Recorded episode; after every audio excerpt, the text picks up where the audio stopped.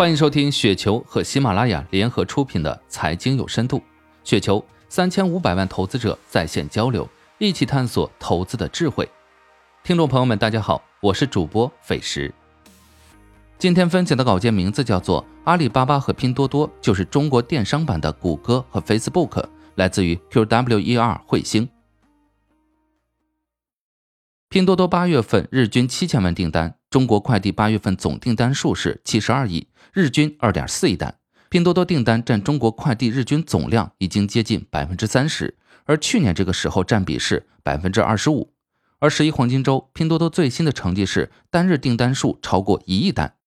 几年前，当大家都以为中国电商将被阿里和京东两强统治的时候，拼多多横空出世，并且以火箭般的速度增长、上市再增长。市值突破一千亿美元，这是中国互联网过去五年时间里最重要的事件之一。截至第二季度，拼多多的年度买家数量已经高达六点八三亿，同时增速是惊人的百分之四十一。第二季度，拼多多单季增加了八千万活跃用户和五千五百万买家，净增活跃用户数是淘宝特价版的两倍。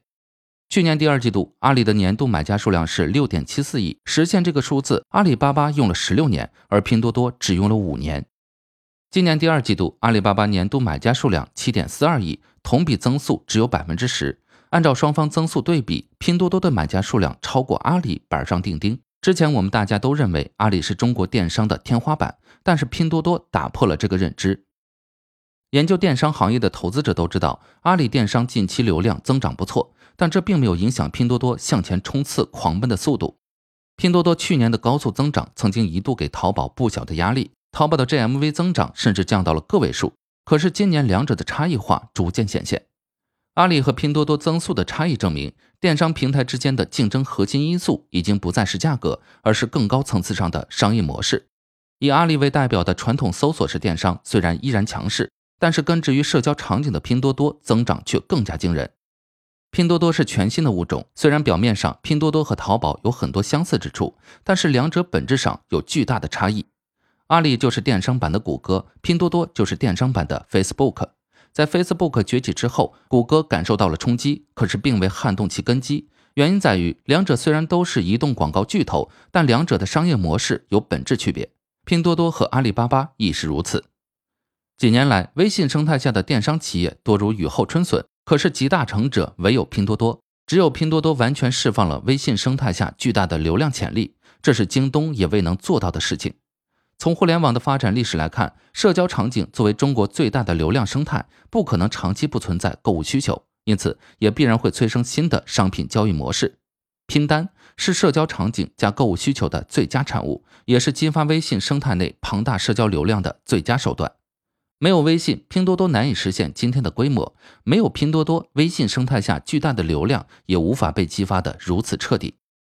从另一个角度来看，拼多多的崛起离不开消费者需求的变化。在二零一六年和二零一七年连续两年的房价暴涨之后，居民消费呈现两极分化。一部分享受到泡沫红利的人群消费不断提升，而更多的主流消费者开始追求性价比。拼多多代表的社交加拼单的商业模式，在性价比方面具有得天独厚的优势，在充分挖掘阿里未能覆盖的电商流量上独占鳌头。而今年的疫情等黑天鹅事件，再一次让人们重新反思消费主义。用户越来越精，发现商品主要是用来用，不该为背后的消费符号买单。拼单是最大化效用的方式，因而在这个时代受到追捧。很多不了解拼多多的人都对拼多多有不小的误解。实际上，拼多多并不是完全追求低价，也不是压榨商家提供最低价格，而是追求极致的性价比，让用户可以花同样的钱买到最适合的商品。拼多多数千人的规模，其中一半都是技术人员。前百度总裁陆琪也是拼多多的独立董事和薪酬委员会主席。为什么会邀请陆琪担任薪酬委员会主席？原因很简单呐，邀请那些真正出色的技术牛人。如果只是追求品牌商和渠道商提供最低价格，完全不需要这么多的技术人员，也不需要在技术人员投入巨大资源。拼多多如此重视技术的原因在于，他想要实现的是货找人。想要实现这一目标，背后必须有强大的技术实力支持。最近一段时间，我几乎每天都会用不少时间刷拼多多。对于现在的拼多多，我的感觉是，它正在逐渐成为电商版的今日头条或者抖音。根据抖音官方的最新数据，抖音日活用户已经超过六亿，并且仍在快速上涨，很有可能已经超过 QQ 的日常用户，成为仅次于微信的中国第二大 APP。抖音能够达到这个高度，超出了所有人的预料。而无论是今日头条还是抖音，都是凭借强大的算法和用户数据，实现向用户的精准推送，用户粘性高，用户每日平均时长都超过一小时，在其背后也是内容找人。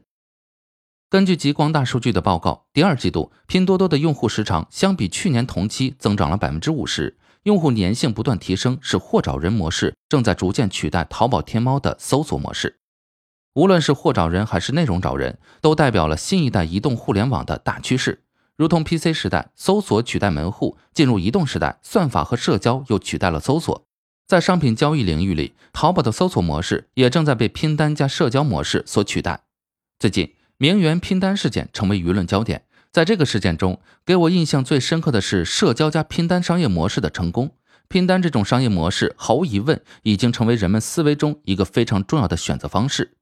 很多人在看待名媛拼单事件时，只是把这件事当成一个乐子，嘲笑讥讽一下那些爱慕虚荣的绿茶们。但是如果仔细思考这件事背后的商业模式，你会发现，中国的消费正在快速进入一个新的时代。这五年里，拼多多 APP 的下载量是三十多亿次，超过淘宝十五亿次和京东十亿次的总和。这是社交的时代，这是拼单的时代。通过拼单，消费者可以享受更优惠的价格，买到让自己称心如意的商品，同时商家也能实现薄利多销。同时，通过对用户数据的不断积累和分析，强大的技术算法可以让拼多多更加精准地为用户推荐更多产生消费欲望的商品。商家也可以根据拼多多的大数据，快速调整自己的生产、进货、囤货计划。价格的优惠非常重要，但是价格只是一个引子，它能吸引消费者来到拼多多平台，并且创造初步的购买需求。但是，一个电商平台想要抓住消费者，让消费者对平台产生依赖性和高粘性，价格、技术、模式这三者缺一不可。在我们这个时代，商品供应极大丰富，消费者的痛点不是买不到想要买的商品，而是在众多商品中难以选择性价比最佳的商品。所以，谁让用户爽，谁让用户做出消费决定更简单，谁就能获胜。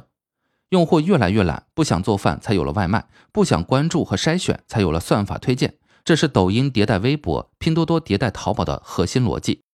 形象化比喻来看，是商家在中心化商场，如淘宝租赁店面，上架众多商品。消费者要在海量商品信息中搜寻自己需要的，因此传统货架电商的核心驱动力来自于如何通过二选一等方法掌控商家。其商业模式的根基也是要服务大的品牌商家，而不是服务消费者。所以最终体现给我们的结果就是，拼多多的买家用户数量快速追上阿里，并且很有可能在明年实现反超。同时，拼多多的用户时长也在不断快速增长。总而言之，拼多多为什么能够在买家数量上超越阿里，值得我们每个人仔细思考。相信大家在思考过程中都会有自己的收获。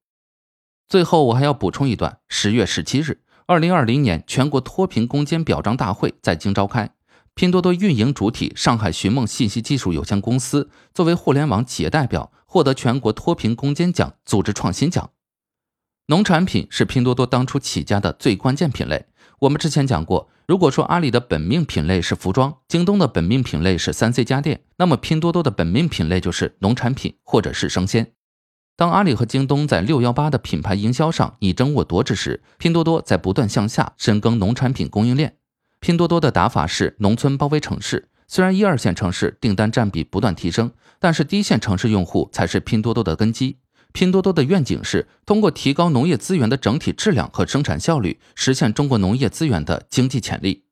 二零一九年，拼多多农产品销售额一千三百六十四亿元，今年预计将达到两千五百亿元，同比增长百分之八十三。虽然农产品并不是销售额最大的品类，但是却是用户粘性最高的品类。